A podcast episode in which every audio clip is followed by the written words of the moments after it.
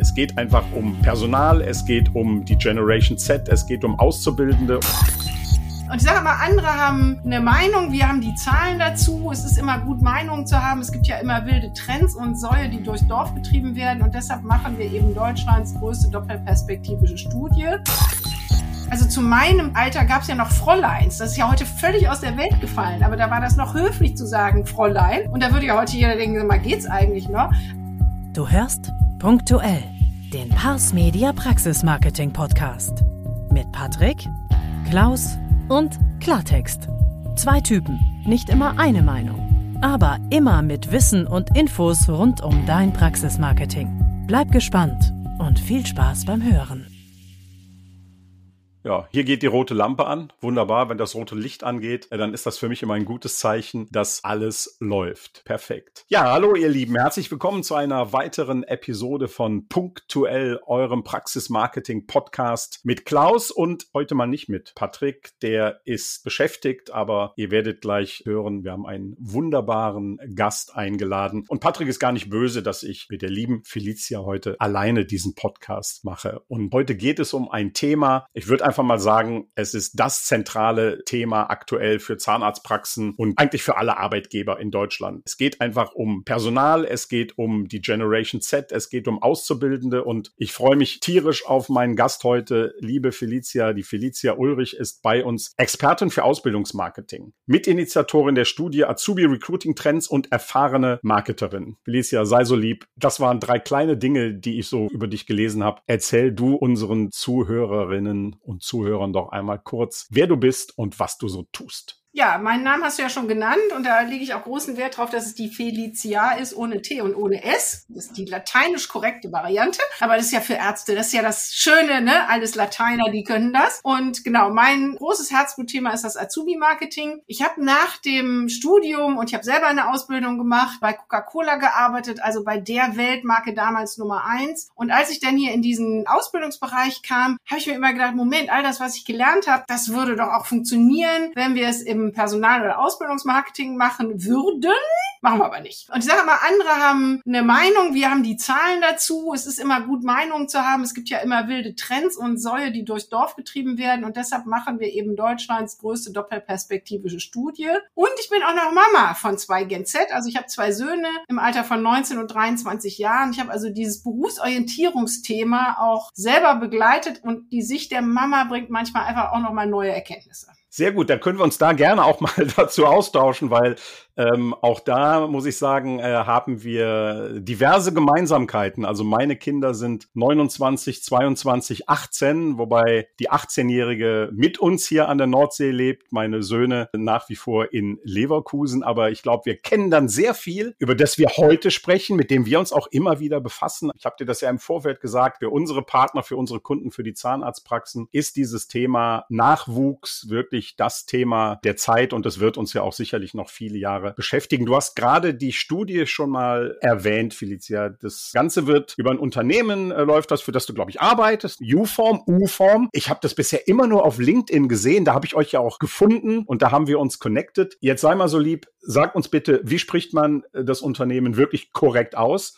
und was macht ihr dort? Also U-Form, wir sind ganz klassisch Deutsche und wir arbeiten, also wir sind mit der etwas älteren Mutter 125 Jahre letztes Jahr geworden und wir arbeiten schon ganz lange für die IHK-Organisation im Bereich der Prüfungen. Also das heißt, in einem anderen Prüfungsbereich kommen die Prüfungen aus unserem Haus bundesweit. Das heißt, mit dem Thema Prüfen, Azubis, Ausbildung beschäftigt sich das Unternehmen schon seit über 70 Jahren und mit der etwas jüngeren Testsysteme machen wir digitale Lösungen und auch die Studie und auch da dreht sich eigentlich alles um das Thema Ausbildung, vom Recruiting übers Management, bieten wir da eben digitale Lösungen super spannend und weil das auch so ein Thema ist, was wirklich sehr viel Inhalt hat, sehr viel Content, sehr viel Diskussionsmöglichkeiten sicherlich auch bietet, haben wir uns ja schon im Vorfeld entschlossen, daraus zwei Episoden zu machen. Das heißt, wir werden uns im ersten Teil mal wirklich mehr mit den Generationen auseinandersetzen, auch natürlich mit der Studie. Aber mich interessiert natürlich auch, was ihr in diesen Jahrzehnten für Erfahrungen gemacht habt mit den Generationen. Wie hat sich das alles geändert? Und im zweiten Teil, den wir dann im Anschluss produzieren werden, werden wir uns mal ein bisschen mehr um das Thema Auszubildende, Praxen. Ja, da habe ich sicherlich auch ein paar coole Fragen an dich rund um das Thema Zahnarztpraxen. Vielleicht hast du ja auch Erfahrungen gemacht und Menschen getroffen, die sagen, nee, auf keinen Fall möchte ich da arbeiten. Und dann können wir mal klären, warum. Du hast eben schon mal kurz die Studie erwähnt. Es ist, wenn ich das richtig gelesen habe und dir zugehört habe, die größte Doppelblindstudie Deutschlands. Erklär uns doch mal kurz, was genau hat es mit der Studie auf sich? Seit wann gibt es die und was hat die für eine Relevanz, wenn wir über Daten zu diesem Thema in Deutschland sprechen? Also wir sind nicht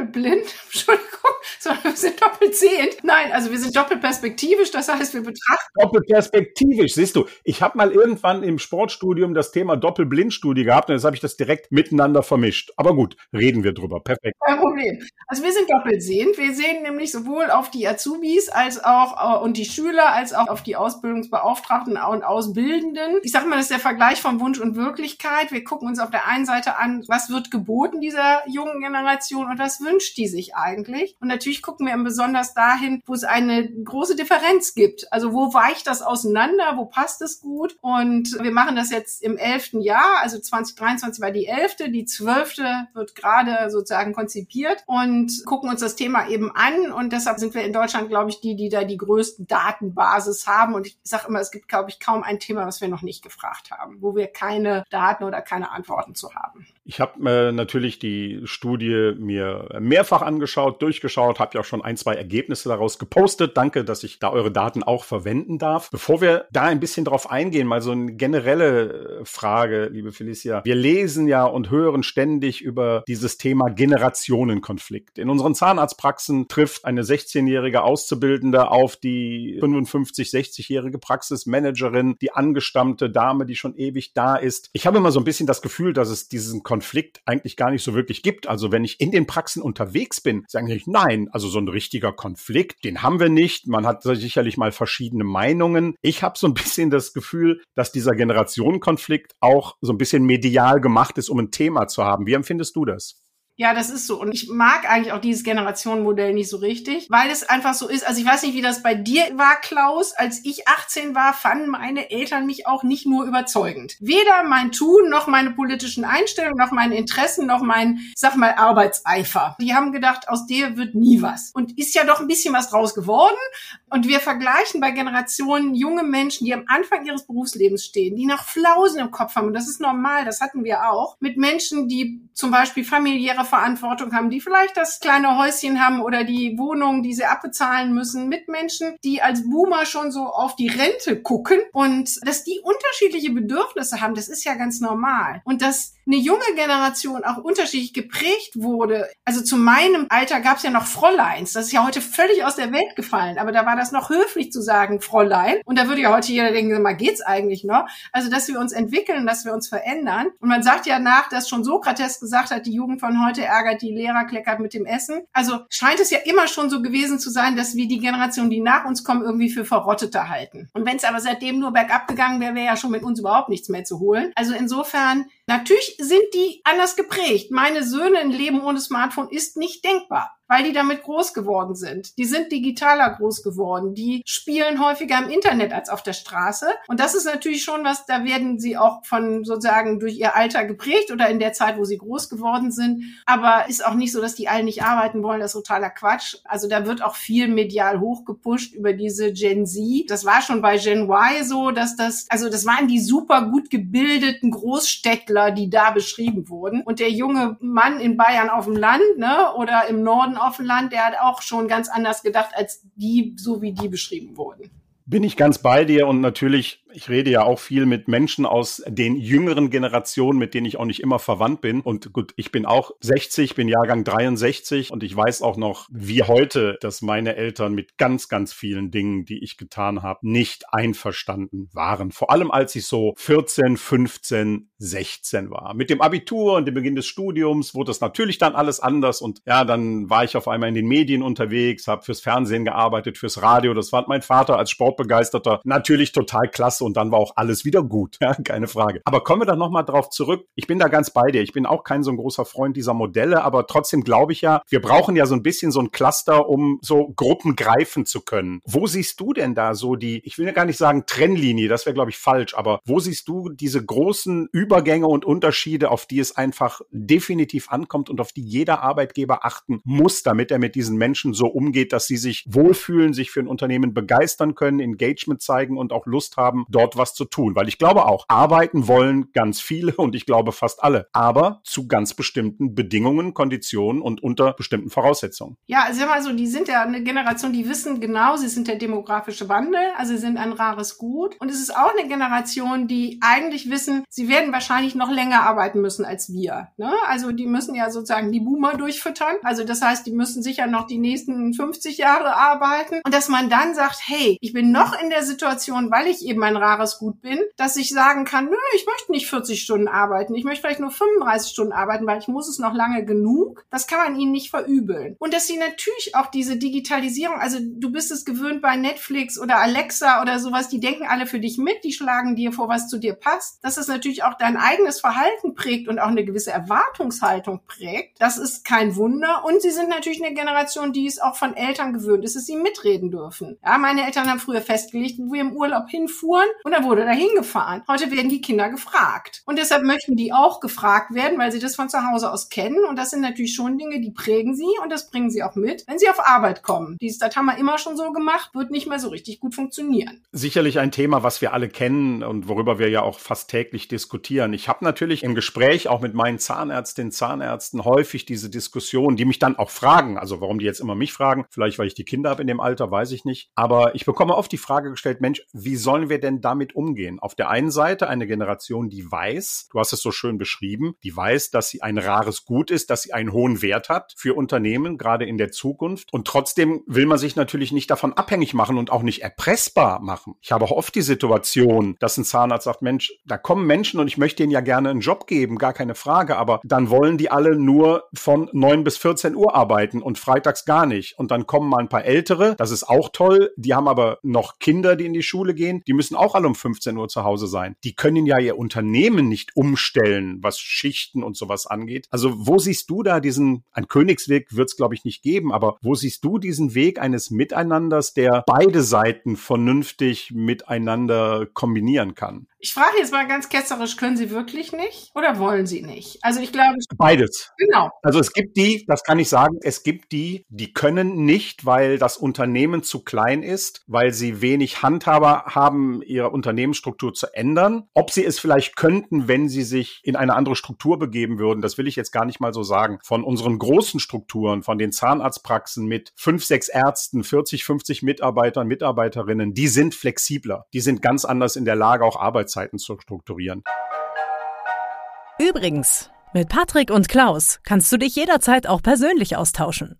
Die Links dazu findest du in den Show Notes. Jetzt deine Frage, können Sie nicht, wollen Sie nicht, ist sicherlich auch ein Erfahrungswert, oder? Also glaubst du, dass alle könnten, wenn sie wollten? Also ich glaube, dass viele könnten, wenn sie wollten. Also wenn ich merke, das, worum alle buhlen, ist ein rares Gut, muss ich mir ja immer Alternativen überlegen. Ich könnte mir ja theoretisch auch überlegen als Zahnarzt, hey, ich konzentriere mich auf die berufstätige Zielgruppe. Ja, das ist ja wahrscheinlich auch eine interessante Zielgruppe. Das sind ja auch die, die vielleicht eher abends nochmal kommen möchten und dann suche ich mir als ZF FA eben junge Mütter, wo dann vielleicht die morgens beschäftigt sind, aber wo dann abends der Papa auch mal auf die Kinder aufpassen kann. Und dann strukturiere ich das um. Also ich glaube schon, es ist ein Entgegenkommen von allen Seiten. Und es ist, glaube ich, auch Wertschätzung für die Jugendlichen. Und ich glaube auch, wenn man mit denen redet und sagt, hey, an drei Tagen in der Woche ist vielleicht bis 14 Uhr okay, aber wäre es vielleicht für dich okay, auch an zwei Tagen in der Woche, dann machen wir eben abends und nachmittags länger oder dann kann man sich da irgendwie auch eingrufen. Ich glaube, ganz wichtig ist Wertschätzung, dass die sich wertgeschätzt und wahrgenommen fühlen. Also, dass sie das Gefühl haben, sie kommen das nicht aufgepfropft, sondern sie können sich in der Diskussion beteiligen und man findet gemeinsam Wege. Das mag ungewöhnlich klingen, wenn wir über Azubis reden. Ich glaube aber, das ist das, was ich eben gesagt habe, das sind sie von zu Hause gewöhnt und da sind sie bereit, auch mitzugehen. Und wir wissen auch aus der aktuellen Studie, es geht nicht darum, dass sie alle nur 30 Stunden arbeiten wollen. Aber sie wollen in ihrer Arbeit ein Stück weit flexibler sein und sie wollen ein Stück weit mehr mitreden. Ich finde das Thema Azubi total spannend, auch vor allem deshalb, weil natürlich viele unserer Partner jetzt immer mehr den Weg gehen und sagen, gut, meine größte Chance ist wirklich, mein künftiges Personal einfach selber auszubilden. Also wenn keine kommen, die fertig sind, wenn keine da sind, die auf Knopfdruck einen Job übernehmen können, weil sie die Erfahrung haben, dann muss ich einfach den Nachwuchs ausbilden. Und das ist ja auch ganz klar ein nachwachsendes Gut, auch wenn es jetzt nicht mehr so viele sind wie bei uns in unserer Generation, okay. Aber sie sind da und sie wollen Geld verdienen, sie wollen Sicherheit haben, sie wollen arbeiten, das wissen wir alles. Das kann mir auch keiner erzählen, dass das nicht so ist. Dass wir natürlich es heute mit Menschen zu tun haben, die, und jetzt muss ich mal schauen, dass ich das vorsichtig ausdrücke, die eine andere Meinung von Allgemeinbildung haben. Ich sag's mal so, meine Tochter ist ein intelligentes Mädchen, Kitchen. Aber die interessiert sich für bestimmte Dinge nicht. Und ich frage mich dann manchmal auch, jetzt möchte ich bitte gleich keine Diskussion über das Bildungssystem und die Schule lostreten, aber ich frage mich dann manchmal auch, warum muss man meiner Tochter beibringen, ob 1, 2, 3 Issos Keilerei oder der Marathon in Griechenland war? Es interessiert sie nicht. Wenn sie das interessiert, soll sie es nachlesen. Dafür bekommen sie aber viele andere Dinge, die relevant sind, gar nicht beigebracht. Und das halte ich so für so ein ganz spannendes Thema, eben auf diese Generation zu gucken und zu sagen, was brauchen die denn wirklich? Und du hast gerade ein Wort genannt, also es ist Wertschätzung ist super wichtig, ist aber mittlerweile auch ein Buzzword. Überall reden die Menschen von Wertschätzung, was ich super spannend und wichtig finde, aber ich stelle oft die Frage, was verstehst du denn unter Wertschätzung? Und deshalb die Frage an dich, doppelperspektivisch, gibt es da eine Diskrepanz zwischen dem, was die jungen Menschen unter Wertschätzung verstehen und dem, was die Arbeitgeber auf der anderen Seite unter dem gleichen Begriff verstehen? Also jetzt versteht, glaube ich, unter Wert ist so ähnlich wie Teamfähigkeit. Ne? Das sind so erfundene Begriffe, unter denen versteht jeder was anderes. Deshalb machen sie in Stellenanzeigen auch überhaupt gar keinen Sinn, weil keiner weiß, was eigentlich genau es ist. Ich glaube, was die jungen Leute sich wünschen, und das haben sie uns auch in der Studie mitgegeben, ist regelmäßiges Feedback. Feedback heißt nicht immer nur Kritikgespräche, also nicht erzählen, was mir nicht gefallen hat oder was ich besser machen muss, sondern Feedback heißt auch positive Dinge. Was wir bei dieser jungen Generation merken, ist, dass sie eine wesentlich geringere Selbstwirksamkeit haben. Und Selbstwirksamkeit ist der wichtigste Schlüssel dafür, dass ich irgendwas tue. Also ich rauche nicht, aber wenn ich jetzt das Rauchen aufhören würde und ich glaube daran, dass ich schaffe, schaffe ich es auch viel eher, als wenn ich denke, ach, klappt sowieso wieder nicht, dann wird's auch nichts. Ne? Das ist Selbstwirksamkeit. Wir haben eine Generation, die wirkt sehr selbstbewusst, weil sie von Mama und Papa auch oft hofiert wird, aber denen auch ganz viel abgenommen wird. Ach nein, das kommt bei uns nicht vor. Also das mit dem Hofieren, das erleben wir nie. Ironie aus. Genau. Aber es wird ihnen ganz viel abgenommen mit dem SUV genau bis vor die Schule, damit auf keinen Fall was passiert. Das heißt, die Jugendlichen haben oft gar nicht das Gefühl, dass sie selbst wirksam sind. Und Selbstwirksamkeit braucht Erfolge. Und Erfolge habe ich nicht, wenn ich am Anfang in eine Zahnarztpraxis komme und der mir eigentlich nur erzählt oder die äh, Kollegin an der Theke nur erzählt, was ich alles falsch mache. Dann habe ich genau dieses, ah, ich kann das alles nicht, ich schaffe das nicht. Wenn die mich aber kontinuierlich hey, das hast du jetzt super gemacht und versuch doch jetzt mal das und das war auch toll. Also wirklich ein positives Feedback geben. Dann entwickle ich Selbstwirksamkeit, dann habe ich irgendwann auch viel mehr Bock, Dinge selber zu machen. Ich kriege mehr Selbstvertrauen und das fehlt den jungen Leuten. Das fehlt denen entweder, weil sie bepuschelt worden sind oder weil sie in der Schule keine positiven Erlebnisse hatten, weil sie nicht der Schultyp war und immer dachten, ha, ich kann das alles einfach nicht. Und da hilft sowas wie Feedback, Loben, sozusagen auch Erfolge sichtbar werden lassen. Das heißt aber doch auch für die, die jetzt diese Herausforderung haben, also die Arbeitgeber und Arbeitgeberinnen, die müssen das doch lernen. Da sind doch ganz viele dabei, die das überhaupt nicht können. Also die gar nicht wissen, was am Ende ein sinnvolles, ein kreatives Lob ist. Ein Lob, was jemanden motiviert, was jemanden dazu bringt, etwas zu tun. Siehst du da eine Veränderung im Mindset der Unternehmen, sich selber auch mehr darauf einstellen zu wollen, zu einem guten Unternehmer, zu einer guten Führung Führungskraft werden zu wollen, auch bei den Älteren? Ich finde, es geht so, ne? Das ist ja immer so, dass wir ein Stück weit erwarten. Also wir haben die Weisheit mit Löffel gefressen, wir sind ja die Alten, wir wissen, wie es geht und die Jungen müssen doch jetzt mal von uns lernen. Und ich glaube, Lernen ist immer gegenseitig. Ich glaube, dann funktioniert es auch, wenn man voneinander lernt. Und du kennst das selber, wenn jemand dich wahrnimmt, wertschätzt, bist du eher gewillt, auch mal einen Rat anzunehmen. In dem Wort Ratschlag steckt auch das Wort Schlag. Als wenn dir immer einer so mansplashing-mäßig, also als Frau kann ich das super gut nachvollziehen, um die Ecke biegt und meint, er müsste dir die Welt erklären. Da hast du irgendwann einfach keinen Bock mehr drauf. Das erlebt man als Frau, glaube ich, noch häufiger als als Mann. Und dann denkst du irgendwann, oh nee, komm, lass mich. Und ich glaube, da müssen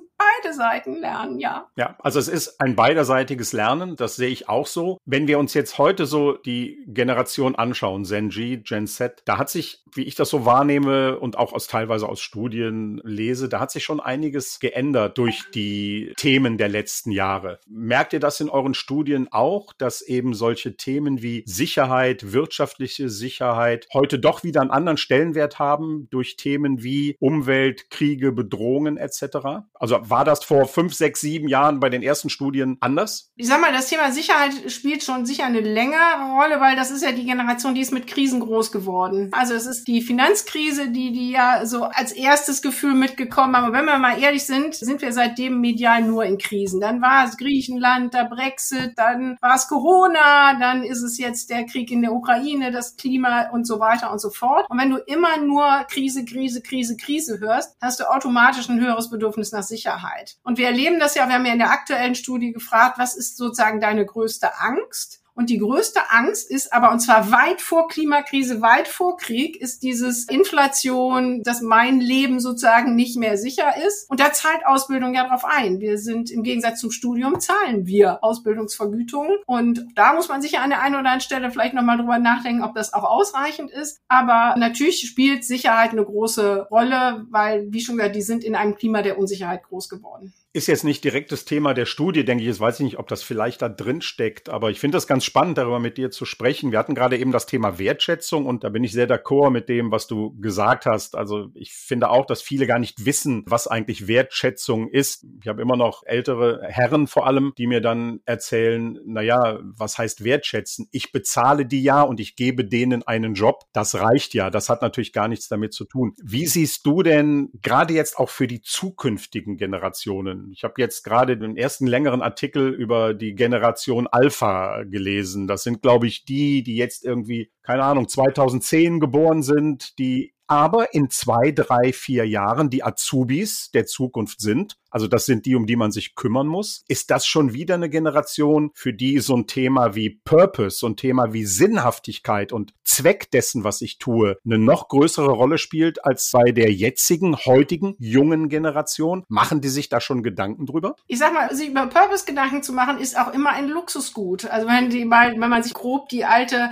Pyramide von Maslow anguckt, brauchst du erstmal ein Dach über Kopf, du brauchst rechtliche Rahmensicherheit und diese Dinge. In der Ukraine wird sich gerade keiner über Purpose Gedanken machen. Und eine Generation, die bisher noch in, sag mal so, in einem sehr gesettelten Umfeld, ja, wir können alle unheimlich jammern, aber ne, wir leben in einem doch noch sehr sicheren Land und bei uns muss keiner verhungern, dann mache ich mir natürlich automatisch über Sinn mehr Gedanken. Das wird sich jetzt natürlich auch so ein bisschen, wo geht die Wirtschaft hin, wo geht die Inflation hin, wie entwickelt sich das Land, wenn Wirtschaft und das Land sozusagen mit das weiter bergab geht, dann will ich mir auch weniger Sinn über Purpose machen, sondern will ich mir mehr Sinn über, wie finde ich Arbeit machen. Und insofern ist das noch so ein bisschen die Frage, in welche Richtung entwickelt sich das. Die sind natürlich noch digitaler, aber übrigens sind sie auch wesentlich weniger neugierig, weil sie nämlich sozusagen permanent passiv bespaßt werden. Und das weiß man, Neugierde hat in den Generationen echt gelitten, weil Neugier entsteht aus Langeweile. Und wenn du immer sofort mit dem Handy ein Video guckst und Kinder, wenn sie beim Essen sitzen, sofort schwummt das iPad vor die Nase, dann unterdrückst du Neugierde und Kreativität und das wird dieser Generation noch stärker fehlen. Ja, und Neugier hieß das auch immer, Dinge zu recherchieren, Dinge mir zu ersuchen. Jetzt bin ich halt tatsächlich als Journalist, ist das nun durchaus ein Thema, was zu meiner Grundbedürfnis gehörte, recherchieren zu können und zu wissen, wo bekomme ich Informationen her. Und ich denke auch, das verursacht ja auch ein völlig anderes Denken, wenn man heute weiß, warum. Ich brauche doch nur Siri fragen, Alexa fragen, irgendeiner sagt mir oder ChatGPT sagen, erzähl mir bitte in 30 Bullet Points den Ersten und Zweiten Weltkrieg. Da muss ich nichts mehr für tun. Gehen wir aber jetzt bitte nochmal zurück auf die Studie. Wir reden über Auszubildende, wir reden über Azubis. Jetzt mal unabhängig davon, dass es, glaube ich, immer wertvoll ist, Menschen den Sinn und Zweck einer Tätigkeit vernünftig zu erklären. Wenn du dir die aktuelle Studie jetzt mal anschaust, ein paar Punkte habe ich mir ja auch rausgesucht, die ich sehr spannend fand. Gibt es oder gab es da irgendetwas, was dich so besonders getriggert hat, wo du gedacht hast, okay, damit habe ich nicht gerechnet, das ist mal wirklich neu, anders oder war das für dich jetzt auch so eine Entwicklung, die einfach abzusehen war, so von Jahr zu Jahr? Also ich sag mal so, wenn du elf Jahre eine Studie machst, überrascht dich natürlich nicht mehr so furchtbar viel. Das muss man einfach auch sagen. Es gibt immer eher so Dinge, die einen nicht mehr überraschen. Also was ja ein total gehyptes Thema ist, das hast du ja auch äh, auf LinkedIn, ist dieses Social Media Thema und dass das bei den Jugendlichen gar nicht so gehypt wird. Also das ist nicht Social Media, ist nicht der Kanal, über die ich jetzt Jugendliche finde. Das überrascht mich nicht mehr, weil wir es eigentlich seit 2013 wissen. Das überrascht immer alle anderen. So, ach wie, echt Social Media nicht? Ach nee, die sind nicht alle bei TikTok und ach nee, die finden TikTok jetzt nicht alle nur cool.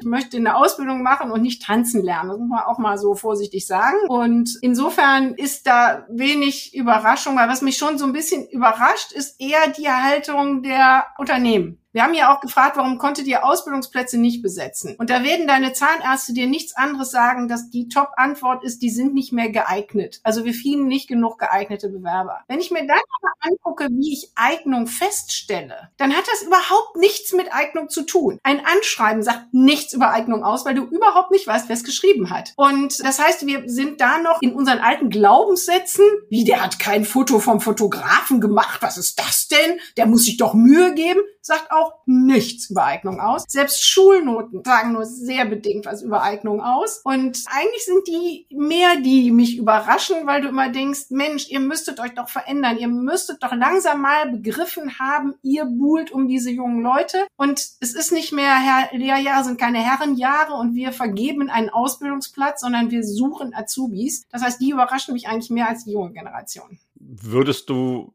daraus den Schluss ziehen, also das wäre jetzt meine klare Konklusion aus dem, was du sagst, das ist eigentlich der Hebel, an dem man ansetzen muss, denn das Verhalten, die Wünsche, die Erwartungen der Jugendlichen überraschen dich nicht mehr großartig. Mich hat es schon überrascht, dass die Azubi-Suche doch so gering oder die Ausbildungsplatzsuche auf Social Media so gering ist. Mir war auch klar, nachdem ich da mit meiner Tochter gesprochen habe, die sagte, nee, Papa, ganz ehrlich, also ich würde da wirklich eher auf Google suchen, mir die Unternehmen raussuchen, mir die Webseiten angucken, mir die Menschen anschauen, auf Bewerbungen Bewertungsplattformen gehen, weil in Social Media, es gibt sicherlich ganz tolle Beispiele für Employer Branding, ganz tolle Beispiele für eine wirklich tolle Positionierung als Arbeitgebermarke, aber das ist halt eben nicht der Weg, um die zu finden, die gerade aktiv suchen. Das heißt letztendlich, wenn man heute sagt, wie gehe ich in Zukunft an diesen Markt der Auszubildenden ran, was ist denn dann überhaupt aus Sicht, aus eurer Sicht als Experten der Weg, den die Unternehmen gehen sollen? Sie müssen ja nach außen kommunizieren. Sie müssen sich ja darstellen. Sie müssen ja sagen, warum sollt ihr unbedingt zu uns kommen? Wir wissen das aus dem Online-Marketing. Es reicht nicht, wenn du einen Kanal bespielst, sondern du musst möglichst an verschiedenen Stellen sichtbar sein. Das heißt, dass du zum Beispiel sowas in der Zahnarztpraxis ja auch super machen könntest wie Empfehlungsmarketing. Du hast ja hoffentlich auch Patienten, und möglichst viele, die zufrieden bei dir sind, die merken, hey, das läuft gut, das ist ein, ein freundlicher Umgang miteinander. Warum nicht denen einfach auch mal Flyer mit in die Foto geben, ne? nach dem Motto, wenn sie eine Tochter oder einen Sohn haben, dem das Spaß machen könnte, der kann doch mal einen Schnuppertag bei uns machen, der kann uns mal kennenlernen. Ne? Das wäre ja schon mal ganz einfach. Ihr habt ja den großen Vorteil, dass ihr Kundenkontakt habt. Und natürlich bei Google und natürlich auch wirklich attraktive Stellenanzeigen. Und zwar Stellenanzeigen, die auf die Sorgen der Jugendlichen einzahlen und nicht, wo ich mich in den Mittelpunkt stelle. Ne? Wir wissen das alles aus der Partnerschaft. Du weißt genau, dass du deine Ehefrau nicht ändern wirst. Du kannst dich auf sie zubewegen. Ihr beide könnt euch aufeinander zubewegen, aber du wirst sie nicht ändern. Das ist ja vielleicht eher noch unser Frauending, dass wir meinen, wir könnten euch ändern. Das gleiche gilt da auch. Wir können uns aufeinander zubewegen. Beide müssen sich ein Stück weit bewegen. Wir wissen auch vom ersten Date, wir Frauen wissen es besonders, dass Männer, die nur über sich reden, über ihr Haus, ihr Auto, ihr Pferdepflegerin, du kennst die Werbung im Zweifelsfall noch, ne?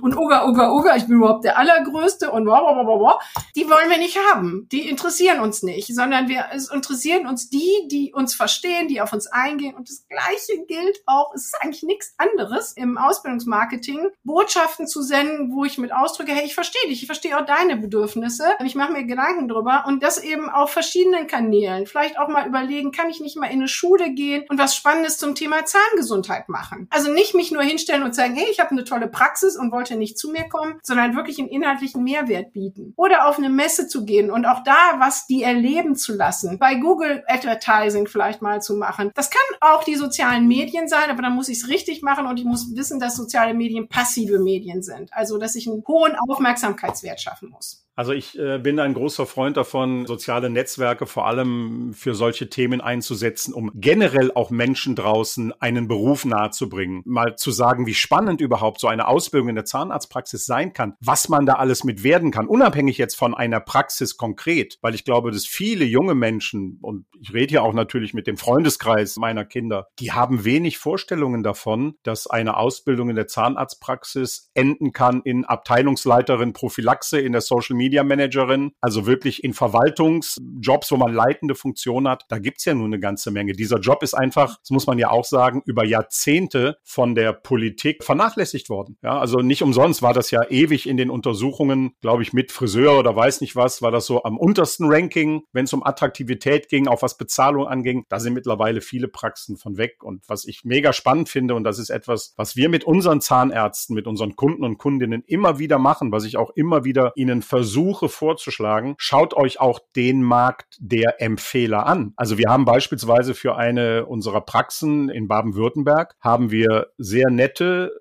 gute Stellenanzeigen geschaltet in Kirchenblättern. Ja, natürlich, weil dort die Menschen unterwegs sind, die als Ratgeber, als Multiplikatoren in den Familien wirken und die den jungen Leuten sowas auch mal auf den Tisch legen. Eine Praxis kam und sagte, Mensch, guck mal, wir haben hier was Tolles erlebt. Da kam ein junges Mädel, die hatte auf ihrem Handy ein WhatsApp von der Tante Tante oder der Oma und die hat diesen Zeitungsausschnitt abfotografiert und hat ihn ihr geschickt. Wir haben heute natürlich diesen Boom, nenne ich mal so, und da gibt's ja auch viele Agenturen. Ich meine, du wirst es selber erleben. Jetzt kriege ich natürlich als jemand, der in der Branche tätig ist, auf Instagram täglich 20, 30, 40 Anzeigen mit Recruiting-Funnels, mit allen möglichen Agenturen, die innerhalb von 30 Tagen natürlich sämtliche Wunschmitarbeiterinnen in die Praxen spülen. Und wir machen das Thema selber bei unseren Praxen und wissen natürlich, dass es so einfach nicht ist. Gar keine Frage. Ich würde dann gerne auch nachher im zweiten Teil mit dir mal konkret über solche Themen reden, über Employer Branding, auch über solche Dinge, wie schaffe ich das denn, meine Werte, meine Marke nach außen zu bringen. Würde aber gerne, weil wir ja jetzt diese Folge auch abschließen nach 35 Minuten, auch mal wissen, wie unterstützt ihr denn Unternehmen? Bist du als Person, seid ihr als Unternehmen auch Partner für Unternehmen, um bei diesem Thema aktiv zu werden, eine Hilfestellung zu geben? Was macht ihr da, um Unternehmen zu helfen? Also A, machen wir natürlich schon mal die Studie.